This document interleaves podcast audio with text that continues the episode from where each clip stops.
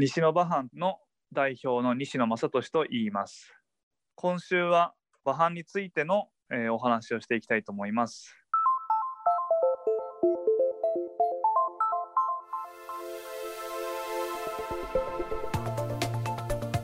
未来授業先週に引き続き地方で存在感を発揮するローカルベンチャーにスポットを当ててお送りしています。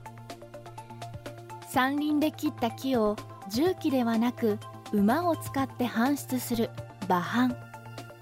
日本ではすでに失われつつあったこの林業のスタイルで北海道厚真町を拠点にローカルベンチャーとして起業した西野正俊さん。もともと林業に従事していたのですがイギリスやスウェーデンなどで馬搬による林業が行われている現場を見たことで自分も馬を所有して同じような形の林業をやってみたい。そう思うようになったのだといいます。とはいえすでに国内ではほとんど行われていないこの林業のやり方。実際のところ需要はどれぐらいあるのでしょうか。未来事業2時間目。テーマは隙間産業としての馬藩西野馬藩という名前で林業の仕事をしています。うちには今馬が3頭いてその馬で自分が切った木をま搬出する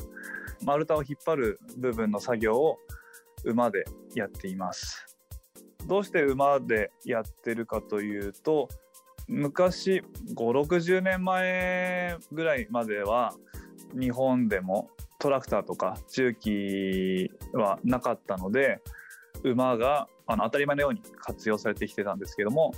重機が出てきて、まあ、馬の仕事はなくなってしまったんですけれども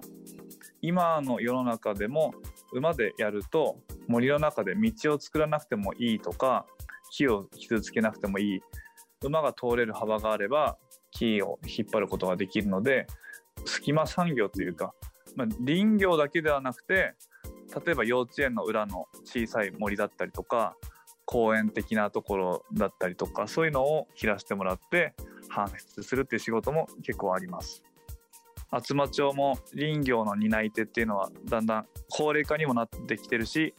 減ってきているっていうのもあるので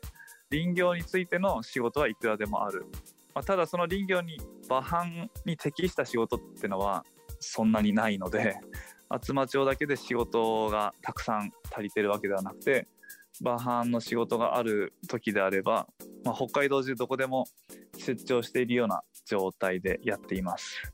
遠い場所に行くのは毎年行ってるのは手売り島って北海道の北の方にあるあの島があってそこにはほぼ毎年のように馬を連れてって、まあ、ちょっと島だからフェリーも乗せるんですけどそこで間伐して馬で出すっていう作業をしてたりとかあとは北海道の東の方でもあの川のそばの河畔林を間伐するっていう作業があってそこに行ったりとか結構遠い長距離の出張は年に数回そういうのがあります。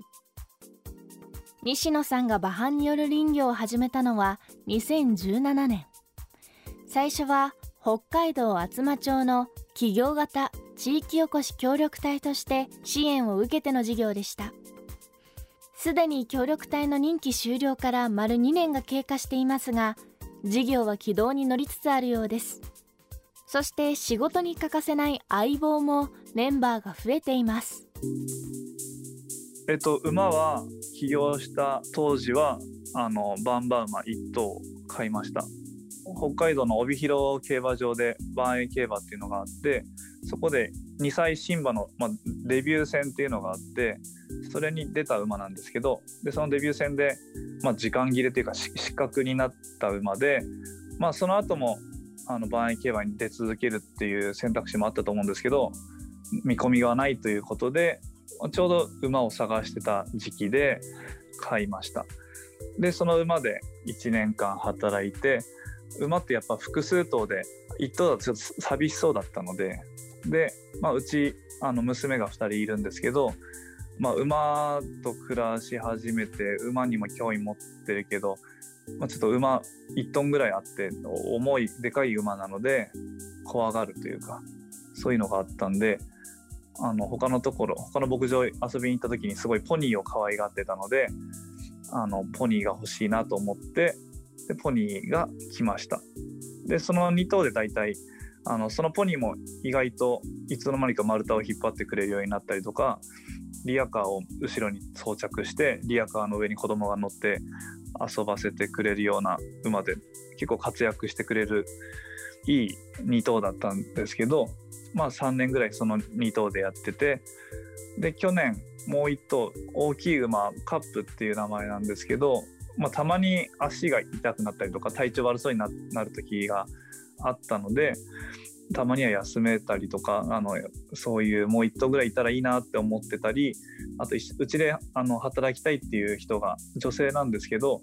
厚真町の協力隊になった人が来たっていうのもあってもう1頭ぐらいいたらいいかなと思って3頭になりました。でそのもう1頭っていうのはバンバ馬なんですけどちょっと体が小さく生まれて万円競馬に出るとかではなくてあの四国の方で馬車をやってたみたいで暑さで四国では生活しにくくなって買うことにしました。一番最初に来た馬がカップという馬でポニーがハスポン。3頭目の馬がウクルという名前です。未来授業。今週の講師は北海道厚真町の林業家。西野正俊さん。今日のテーマは隙間産業としての馬販でした。明日も西野正俊さんの授業をお送りします。